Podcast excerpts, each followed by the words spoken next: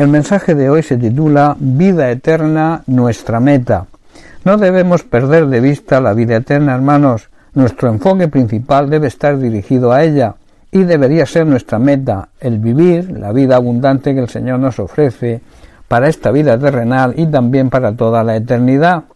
Salomón en Proverbios capítulo 29 versículo 18 dice lo siguiente Sin profecía el pueblo se desenfrena, mas el que guarda la ley es bienaventurado. Hermanos, cuando la gente no acepta la dirección divina, o sea, donde no hay visión, se desenfrena, o sea, se extravía, pierde el rumbo. Pero los que obedecen la palabra de Dios son felices porque son bendecidos y los demás lo ven y lo reconocen. La palabra obediencia significa cumplir la voluntad de quien manda. También significa obedecer a los que ejercen autoridad respondiendo de una manera fiel. En el caso espiritual, nuestra respuesta, cuando tenemos una visión clara de la palabra de Dios, debe ser obediencia fiel a su autoridad y hacerlo de una manera pronta, total y sin ponerle condiciones. Por tanto, obediencia a Dios sería cumplir plenamente lo que Él tiene para nosotros, cumplir todo lo que nos manda en su palabra, aunque en principio, según nuestro criterio, no lo entendamos. Obedecer la palabra de Dios al final siempre nos va a traer bendición. Para que la obediencia sea efectiva y a conciencia, es importante tener una visión clara de lo que se nos ordena. En el caso espiritual, significa tener una visión clara de la palabra de Dios. Para eso tenemos la ayuda incondicional del Espíritu Santo.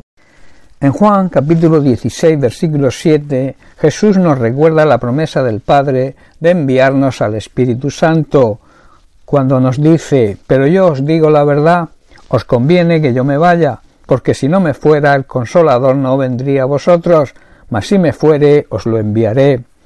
En realidad está diciendo Jesús, es mejor para vosotros que me vaya, porque si no me fuera el abogado defensor no vendría, en cambio si me voy, entonces os lo enviaré. Hermanos, esta es la visión, este debe ser nuestro punto de vista particular, en ese conocimiento claro y sin lugar a dudas que debemos tener, y es dejar que el Espíritu Santo nos guíe y nos conduzca y revele que la vida eterna es nuestra herencia como hijos de Dios. La visión en el mundo secular es algo fundamental para dirigir nuestros proyectos, para marcar nuestras metas y para afrontar toda clase de desafíos en nuestra vida. En el tema espiritual debe ocurrir lo mismo. Es necesario saber el camino y la dirección que debemos seguir. Para eso tenemos la palabra de Dios y tenemos también la revelación del Espíritu Santo que nos marcará el modo y el camino a seguir para conseguir nuestra meta, la vida eterna. A lo largo de la historia y en la actualidad, la humanidad ha enfrentado y sigue enfrentando toda una serie de circunstancias que impiden su avance, tanto secular como espiritual, y esto conduce a grandes crisis en ambos sentidos, aunque yo personalmente creo que la crisis económico-social que vivimos es por culpa de la crisis espiritual, porque se vive de espaldas a Dios, y esto es una realidad que no podemos negar. La sociedad actual no debería estar exenta y negar esta realidad. Si la sociedad se diera cuenta de que en Dios se puede encontrar la estabilidad y la paz que necesitamos, entenderían la repercusión que tiene vivir de espaldas a Él y a su palabra, y lo importante que sería caminar con Jesús, convivir con su palabra. En eso, hermanos, es donde debe estar enfocada nuestra misión y nuestra visión. Pablo nos dice dónde debemos poner nuestra mirada. En Colosenses capítulo 3 verso 2 nos dice, poned la mira en las cosas de arriba, no en las cosas de la tierra. Hermanos, debemos poner nuestra mirada y proyectar nuestra vida en las cosas eternas, las cosas de Dios, y no en las cosas de esta tierra, que son efímeras y pasajeras. Esto tendrá una gran relevancia, una gran consecuencia en nuestra vida. En la primera carta de Juan, capítulo 2, versículo 17, el apóstol nos dice lo siguiente, y el mundo pasa y sus deseos, pero el que hace la voluntad de Dios permanece para siempre, o sea, tiene vida eterna.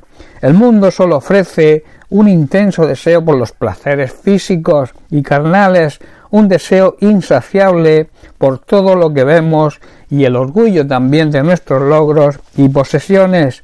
Nada de esto proviene de Dios, sino que viene de este mundo, de este sistema mundano en que vivimos, y este mundo que camina ignorando y despreciando a Dios y su amor, se acabará junto con todo lo que la gente tanto desea de él. Pero el que hace lo que a Dios le agrada, vivirá para siempre. En otras palabras, tendrá vida eterna y la empezará a disfrutar como un anticipo aquí en esta tierra. Esta debería ser, por tanto, nuestra visión, nuestra meta, la vida eterna, permanecer siempre y para siempre en la presencia de Dios. Bien, hermanos, pues hasta aquí el mensaje de hoy. Que Dios te bendiga. Un abrazo.